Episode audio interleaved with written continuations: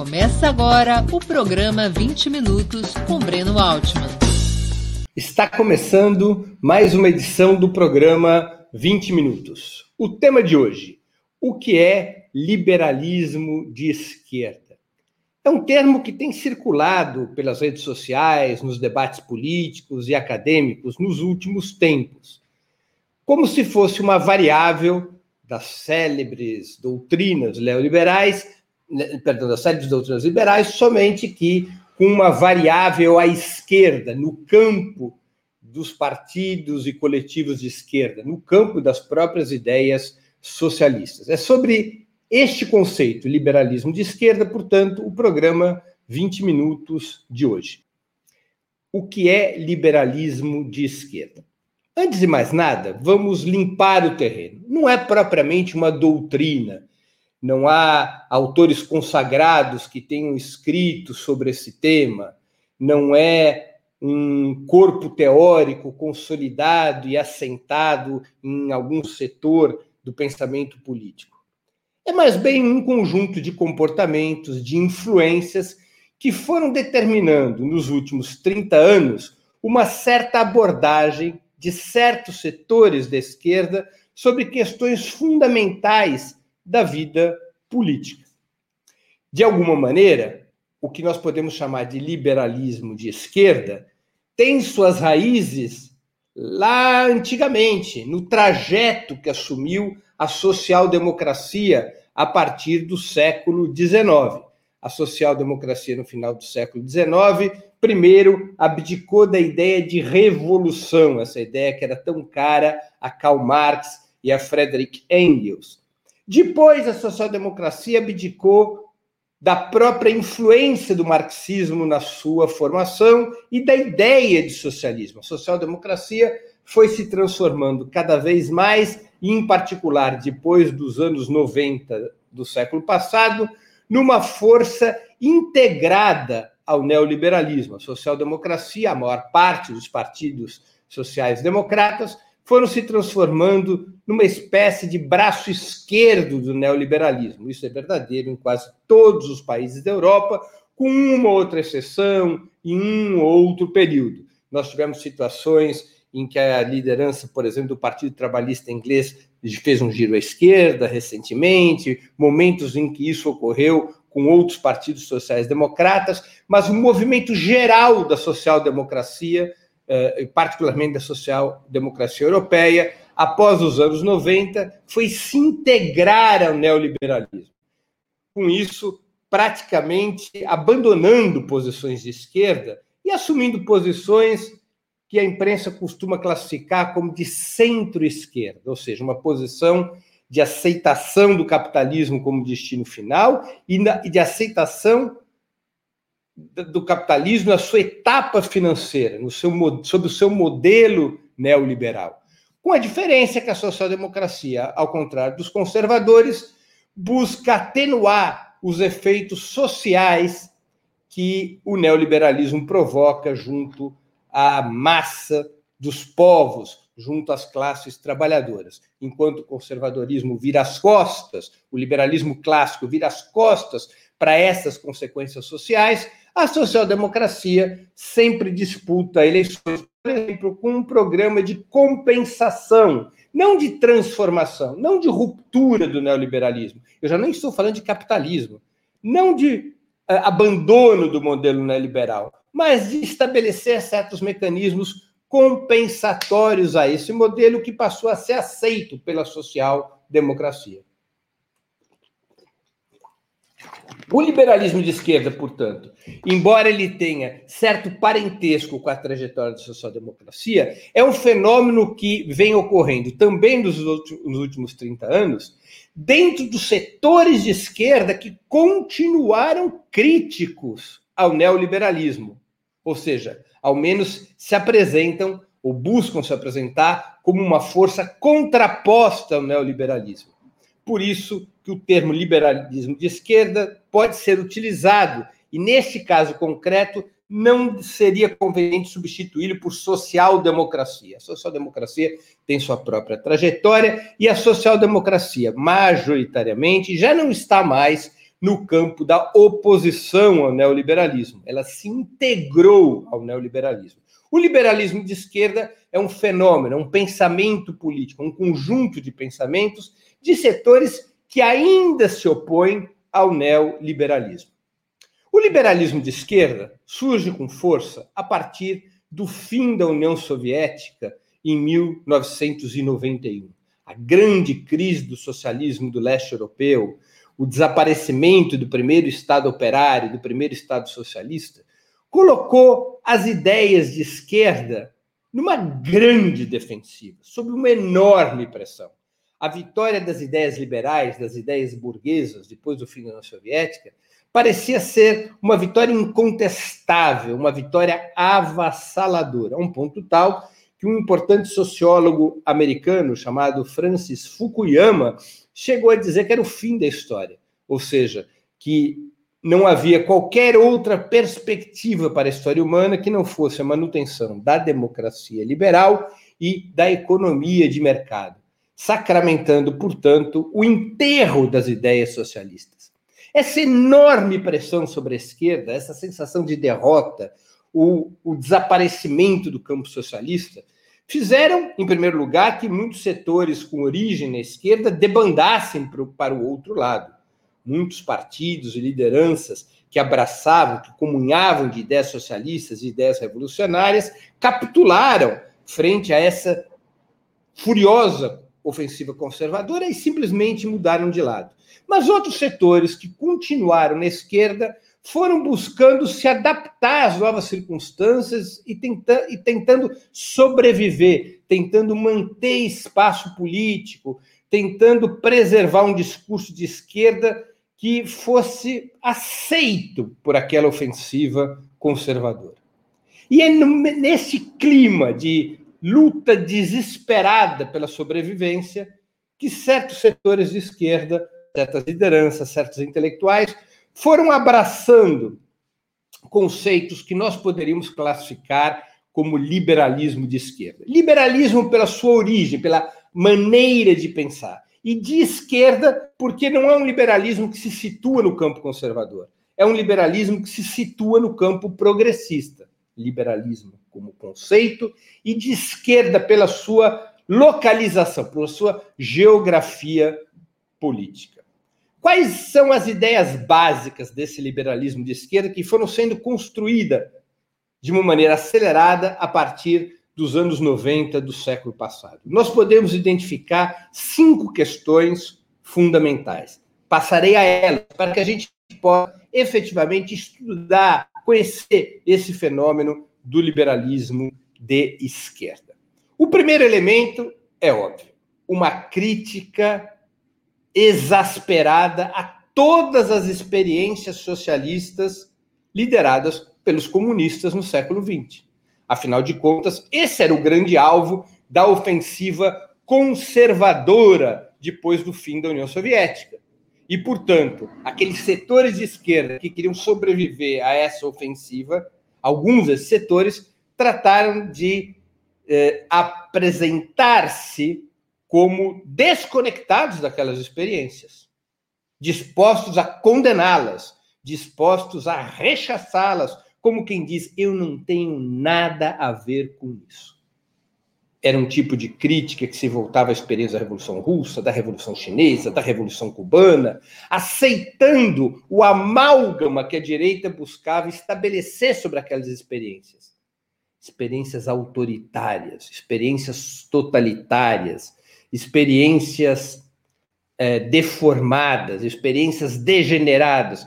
E esses setores de esquerda que vão abraçando o liberalismo tratam de mostrar que nada tinham a ver com aquelas experiências, as rechaçavam integralmente. Esse é o primeiro elemento do liberalismo de esquerda. Há um segundo elemento, que é a adesão à democracia liberal como um regime político imutável. Basicamente, os liberais de esquerda aderiram a uma formulação cuja essência é a seguinte: nós queremos fazer mudanças. Nós queremos tirar o mundo do neoliberalismo e até do capitalismo. Mas nós assumimos o compromisso de que iremos fazê-lo sem revolução, iremos fazê-lo sob as regras da democracia liberal, o único regime democrático aceitável. Os liberais de esquerda assumiram esse pacto implícito de que a democracia liberal vigente nos países capitalistas do Ocidente era o único regime é, político aceitável. E era um regime político imutável, mesmo para aquelas forças que queriam alterar as condições econômicas e sociais das suas sociedades. Para que isso fosse verdadeiro, os liberais de esquerda construíram uma espécie de teoria política. Qual é a teoria política? A teoria da neutralidade do Estado, abandonando aquela clássica conceituação de Marx, Engels, Lenin e outros líderes de origem marxista de que o Estado é sempre um Estado de classe, ou seja, que o Estado sempre representa a dominação das classes que são dirigentes num determinado modo de produção. E que, portanto, dentro do capitalismo, o Estado sempre seria um Estado que organizaria a dominação da burguesia. E todas as suas instituições estariam vinculadas à preservação da ordem capitalista. Essa interpretação marxista passou a ser negada pelos liberais de esquerda. O Estado passava a ser democrático ou autoritário. Democrático quando tivesse eleições, quando tivesse funcionamento pleno da justiça, das liberdades formais, ou autoritário quando esses preceitos não existissem. A noção de Estado de classe, de que o Estado está sempre a serviço de uma classe dirigente e de que as mudanças somente podem ser feitas se as classes trabalhadoras conseguem é, tomar o poder, ou seja, transferir o poder do Estado a serviço dos capitalistas, construindo um outro Estado, um Estado que represente o poder do povo e da classe trabalhadora, essa noção é abandonada pelos liberais de esquerda. Diante desta ideia de que o Estado é neutro, de que o Estado é um espaço de disputa e não uma representação da classe dirigente, criou-se um conjunto de ilusões que nós vimos desfilar por aí nos últimos 30 anos. Ilusões com as Forças Armadas, ilusões com o aparato de justiça, ilusões é, com o sistema parlamentar, ilusões de toda sorte, a partir dessa crença de que o Estado não tinha mais um caráter de classe, mas repito, ele era ou democrático ou autoritário. E, portanto, é, o que cabia às forças de esquerda era estar inseridas nesse Estado democrático liberal, conduzir mudanças que fossem aceitáveis dentro da lógica desse Estado democrático liberal, preservando, acima de tudo, a estabilidade desse Estado democrático liberal. Ou seja, a esquerda, mesmo quando eventualmente majoritária, mesmo quando eventualmente no governo, não poderia esticar a corda a um ponto tal de que colocasse em risco o Estado democrático liberal. E isso era um elemento fundamental para provar, para os liberais de esquerda provarem que tinham abandonado a ideia de revolução e, portanto, ampliarem seus espaços num mundo sob intensa ofensiva é, conservadora. A terceira característica dos liberais de esquerda tem tudo a ver com a segunda. Os liberais de esquerda passaram a ter enormes ilusões nos partidos democráticos, formalmente democráticos da burguesia. Porque, na medida em que o recorte deixa de ser de classe, a sociedade capitalista deixa de ser vista como um confronto antagônico entre os trabalhadores e a burguesia, entre os trabalhadores e os proprietários do meio de produção, e passa a ser vista como um confronto entre democracia e autoritarismo, muitos partidos de extração burguesa, embora de discurso democrático, se situariam num campo em que também estaria a esquerda. Portanto, haveria um campo democrático, um campo progressista, que já não era mais delimitado pelo confronto de classes, mas sim pela contradição entre democratas e autoritários, entre democracia e ditadura, entre aqueles que eram favoráveis à ampliação da democracia em termos políticos, mas também econômicos e sociais e de direitos humanos, e aqueles que eram contrários a ampliação da democracia. O mundo visto desse jeito permite considerar que partidos democrático-burgueses, partidos liberais, portanto, estariam eventualmente no mesmo campo, em determinadas circunstâncias políticas e históricas, do que os partidos de esquerda, do que os partidos da classe trabalhadora.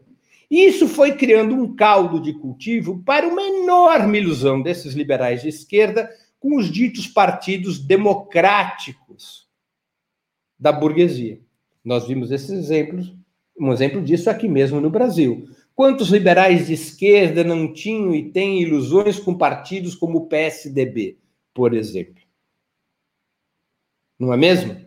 Então, essa é uma terceira característica dos liberais de esquerda. A profunda ilusão com os partidos formalmente democráticos da burguesia, porque leem a sociedade atual fora do conceito de luta de classes mas como um confronto entre ditadura e democracia, entre de, de, democracia e autoritarismo.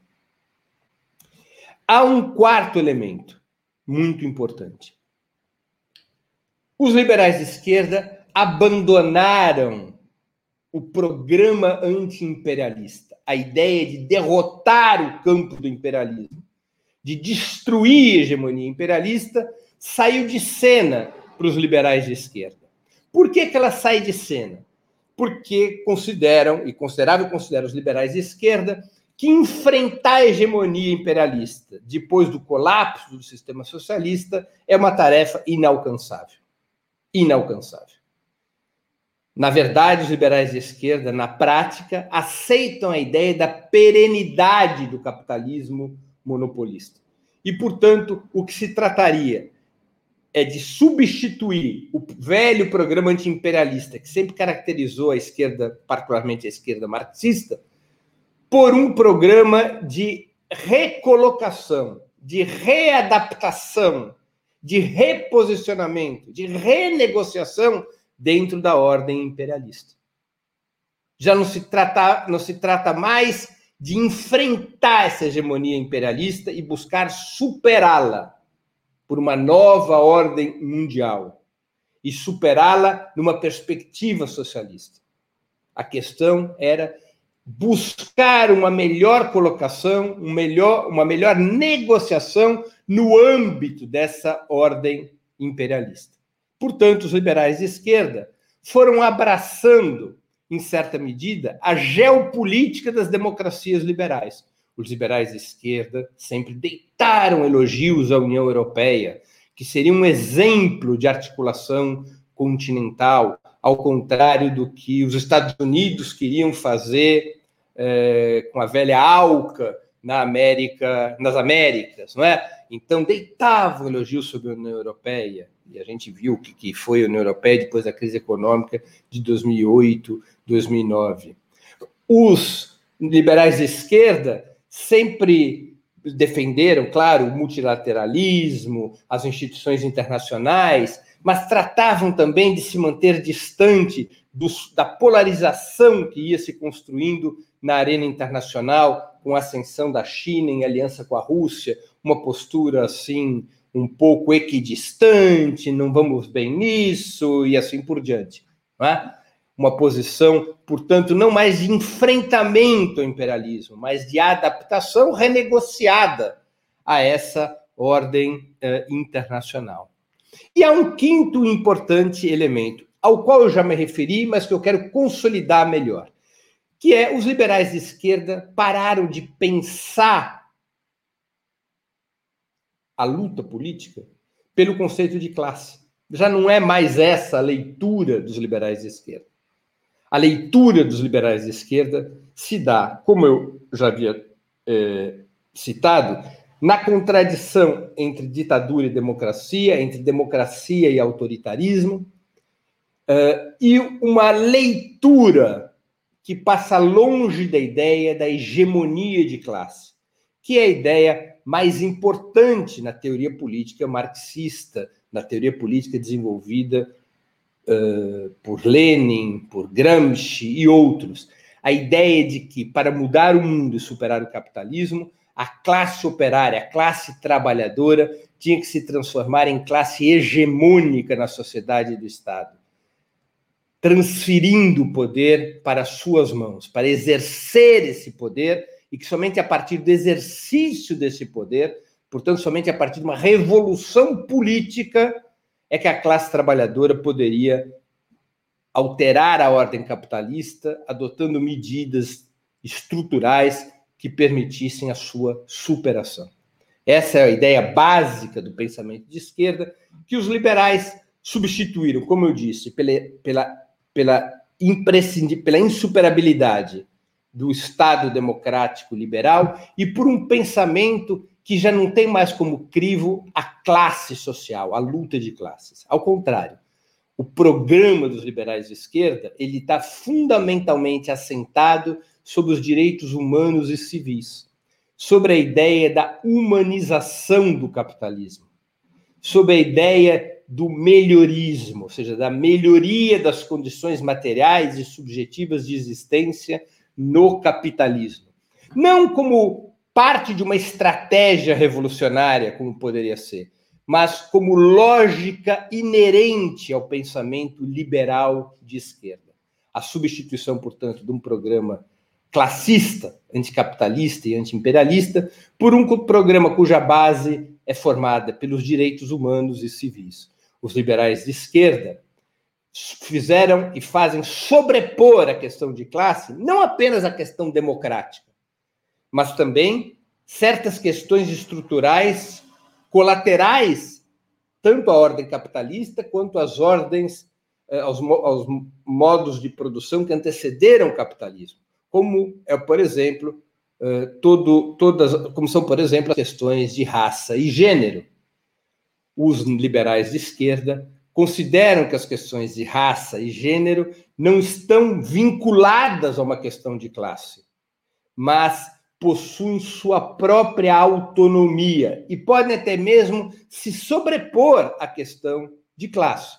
Não é à toa que nós vimos alguns conscientemente, outros um pouco pelo entusiasmo. Nós vimos, vimos vários cards depois da vitória de Joe Biden e Kamala Harris nos Estados Unidos, comemorando a vitória de Biden com a, foto de Kamala Harris dizendo a primeira mulher negra a ser vice-presidente dos Estados Unidos, como se isso fosse uma questão relevante. Os Estados Unidos já tiveram outras mulheres negras em funções públicas ainda mais relevantes que a vice-presidência, como é o caso de Condoleezza Rice, que foi secretária de Estado no governo George Bush e foi uma das mais é, brutais operadoras do imperialismo no pós-guerra. Nós também tivemos outras mulheres que dirigiram governos imperialistas, como Margaret Thatcher na Inglaterra, que não apenas executou uma política contra os povos, contra a democracia, contra as classes trabalhadoras, contra o socialismo, como tampouco abriu espaço para a participação política das mulheres. Depois de Margaret Thatcher, o Reino Unido não teve mais nenhuma primeira-ministra mulher. Assim como depois de Golda Meir, o Estado de Israel não voltou a ter nenhuma primeira-ministra mulher. Mas, na lógica do liberalismo de esquerda, essas questões que fazem parte da agenda de direitos humanos e civis, as questões de raça e gênero, elas não têm uma vinculação classista.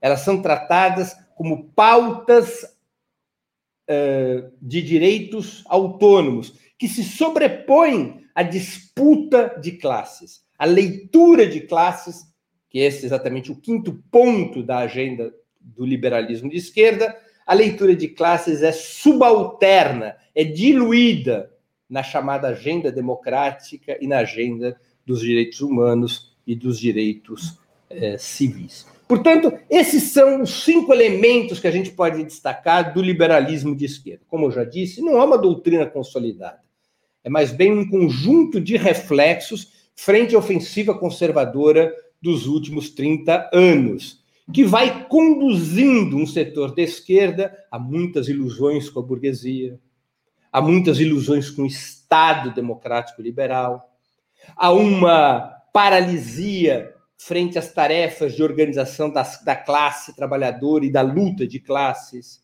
a uma ilusão frente ao cenário internacional, a uma lógica de entender certas questões cru cruciais, não pela lógica da luta de classes e pela lógica antiimperialista, mas por uma lógica supostamente democrática, como se o que estivesse em jogo eh, não fosse a disputa já mais que centenária entre os trabalhadores e a burguesia no mundo inteiro. Há, portanto, uma revisão doutrinária que, de uma maneira fragmentada, o liberalismo de esquerda vai fazer. Por fim, e aqui eu vou concluir minha exposição, o liberalismo de esquerda não é um fenômeno exclusivo de um partido. No Brasil, ele é um fenômeno transversal. Ele afeta todos os partidos de esquerda, até mesmo aqueles que se declaram marxistas. O liberalismo de esquerda é um fenômeno contagiante que possui certas bases teóricas antigas, tanto na trajetória da social-democracia, como de pensadores liberais do quilate de Hannah Arendt, que ao fundar a lógica, a ideia, o conceito de totalitarismo em seu célebre livro sobre as origens do totalitarismo, ela construiu a questão democrática e a questão dos direitos humanos como a, a pedra angular da interpretação da história, retirando da luta de classes esse papel e, portanto, ajudando a alimentar a construção de um pensamento que nós podemos chamar de liberalismo de esquerda. Do ponto de vista econômico, o liberalismo de esquerda é flutuante. Ele ainda mantém a crítica ao neoliberalismo, mas ele não apenas abdica da pelo poder de Estado, pela classe trabalhadora, como uma questão central de qualquer estratégia de esquerda, como também aceita que a economia de mercado ela não é uma estrutura hegemônica que possa ser superada. Tem uma relação entre a abdicada ideia da revolução política e a abdicada ideia de revolução econômica. E com isso, claro, se aproxima da trajetória da social-democracia. Enfim, são esses os elementos para que nós possamos tratar este tema do liberalismo de esquerda, que é um tema muito importante na discussão teórica, cultural, ideológica da esquerda brasileira. Encerro assim minha exposição e vamos passar às questões dos nossos espectadores e das nossas espectadoras. Wilton Santos. Breno, você não acha que no âmbito dos municípios, a grande maioria dos prefeitos e vereadores do PT não tem coerência com a ideologia do partido? Não lembra o Partido Trabalhista Inglês do Tony Blair? Wilton, o PT é um grande partido de massas, é um partido muito heterogêneo, muito plural, e eu acho que você tem, ao menos parcialmente, razão no que diz. Né? O, a, o grau de formação política, ideológica no Partido dos Trabalhadores ainda deixa muito a desejar, o que faz com que na base do partido, especialmente nas cidades pequenas e médias, haja pouca coerência entre as resoluções do PT, entre os documentos do PT, entre as orientações táticas e estratégicas do PT e a maneira como pensam vereadores, prefeitos ou ativistas nesses municípios. É um problema que tem o PT e você tem razão em apontá-lo.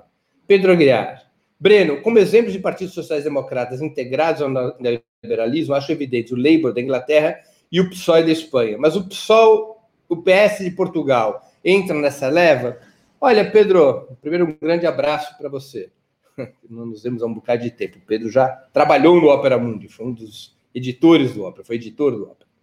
É, eu acho que o PS ele tem uma posição mais crítica do que o Labour inglês ou o PSOE espanhol, uma posição mais crítica, mas no fundamental o PS ainda mantém os vínculos com essa assimilação é, da social-democracia às ideias neoliberais ele é uma força política que aceita negociar medidas compensatórias mais firmes, mais amplas. E por isso mesmo pactuou na Geringonça um acordo com o PCP, o Partido Comunista Português e o Bloco de Esquerda.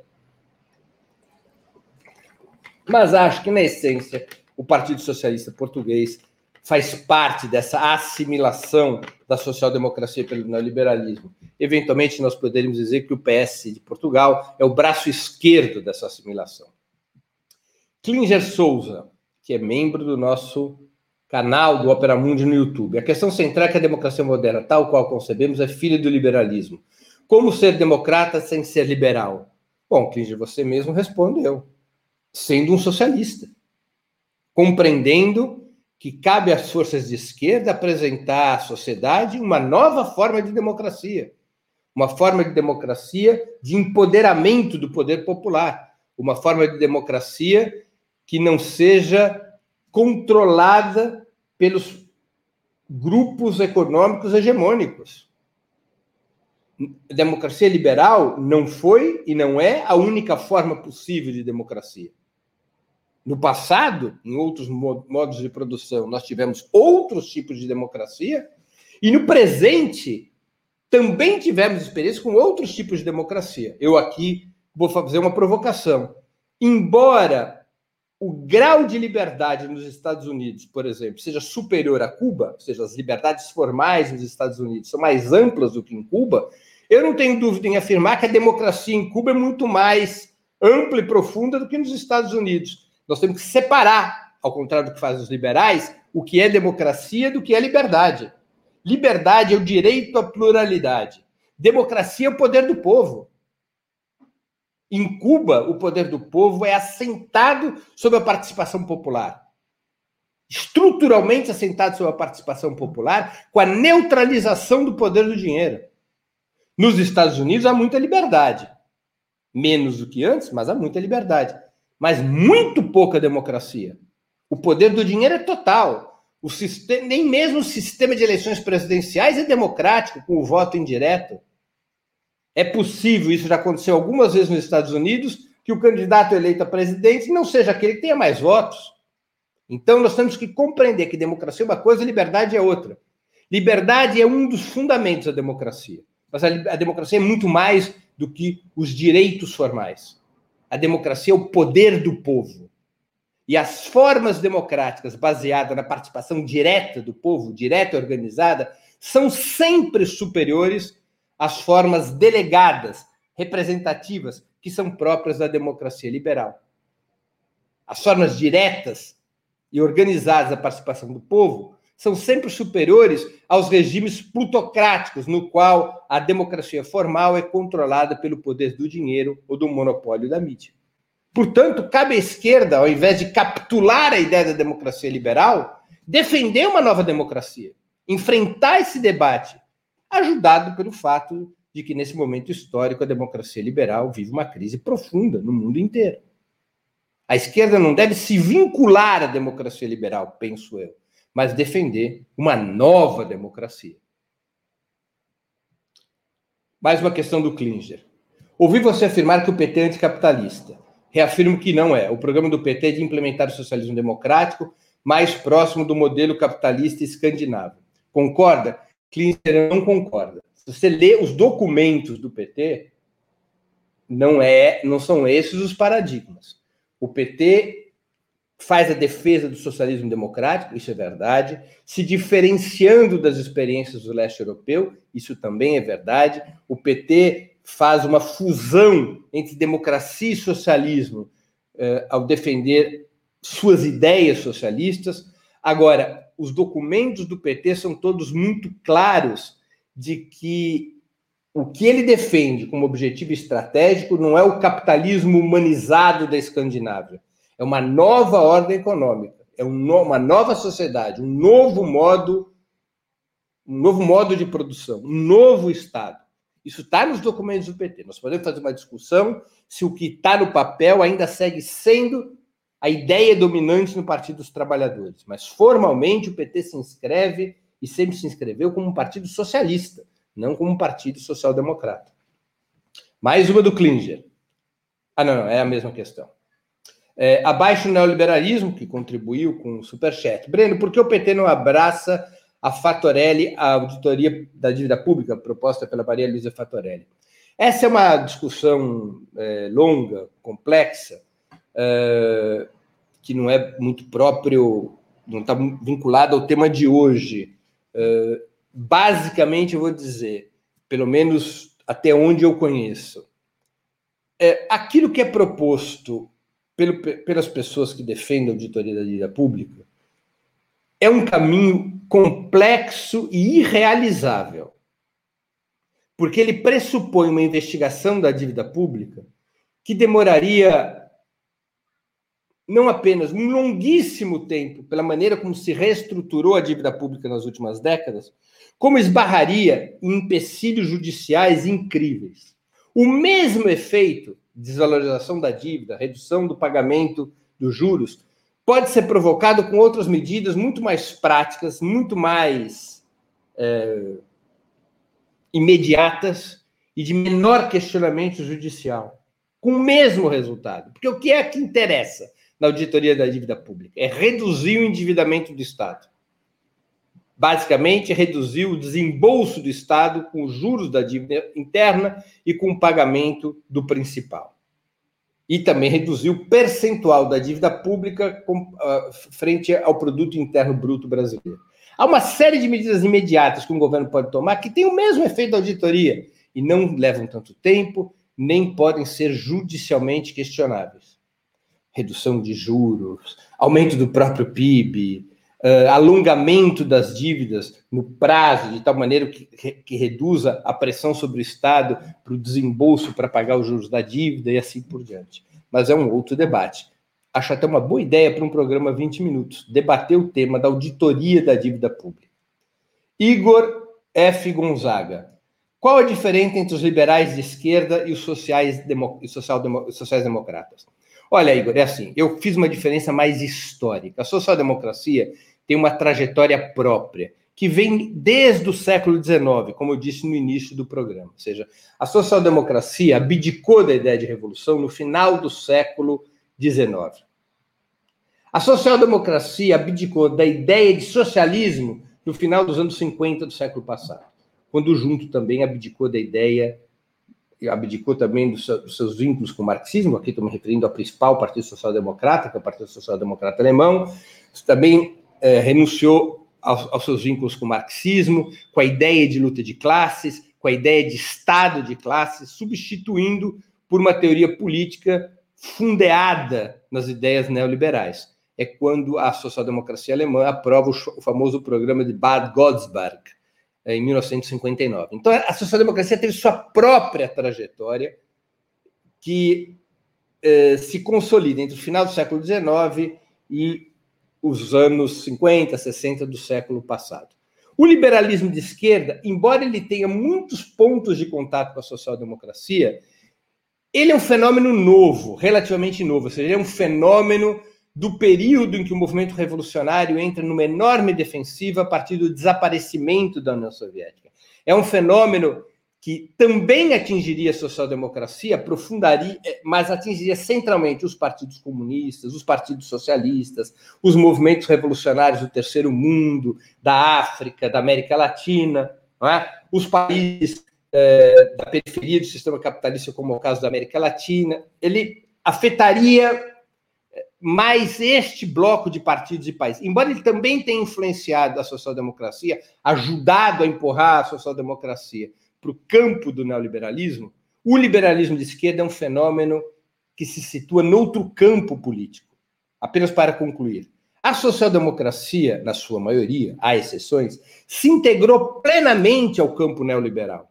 Ela é o braço esquerdo do campo neoliberal. Por isso que é correto dizer que a social-democracia não é esquerda no linguajar geométrico ou geográfico da política, que a social-democracia é centro-esquerda porque ela se inseriu no campo da hegemonia burguesa. Ela se inseriu no campo do neoliberalismo. O liberalismo de esquerda não é um fenômeno desse campo da burguesia. O liberalismo de esquerda é um fenômeno do campo de oposição ao neoliberalismo, do campo popular, do campo de enfrentamento ao neoliberalismo. Então, eu separo esses dois fenômenos principalmente porque eles dizem respeito a, a, distintas forças políticas e sociais e porque eles têm diferentes histórias, embora haja muito parentesco no que diz respeito às ideias que são defendidas. O liberalismo de esquerda, em grande medida, é influenciado pelas ideias liberais a partir da interpretação da social-democracia. Isso é verdadeiro. Isso ocorre de fato. o tradutor das ideias liberais, a tradutora das ideias liberais para o campo de esquerda, muitas vezes foi e é a social-democracia, especialmente a social-democracia europeia. O que se trata, portanto, nesta lógica do liberalismo de esquerda, tem muita semelhança com a lógica da social-democracia. A substituição de um programa anticapitalista e antiimperialista por um programa melhorista, de melhorar o capitalismo, de humanizar o capitalismo. Há muito parentesco. Mas a função política de cada um desses, de cada uma dessas trajetórias, sua gênese, sua influência são diferentes. A história da social-democracia, até ela desembarcar no campo neoliberal, é uma, e o liberalismo de esquerda deve ser visto como um fenômeno dentro do campo popular. Um fenômeno que afeta o campo popular, o campo antineoliberal. Termina assim o programa 20 Minutos de hoje. Queria agradecer a audiência, pedindo a todos que gostaram do programa que o difundam, que o compartilhem nas suas redes sociais. Para assistir novamente esse programa e a outras edições dos programas 20 Minutos, se inscreva no canal do Opera Mundi no YouTube. Curta e compartilhe nossos vídeos, deixe seus comentários. O jornalismo de Opera Mundi é mantido com o seu apoio. Faça uma assinatura solidária em www.operamundi.com.br. Com um pequeno valor mensal, você nos ajuda no desenvolvimento de um jornalismo independente e de qualidade. Obrigado pela audiência e até a próxima.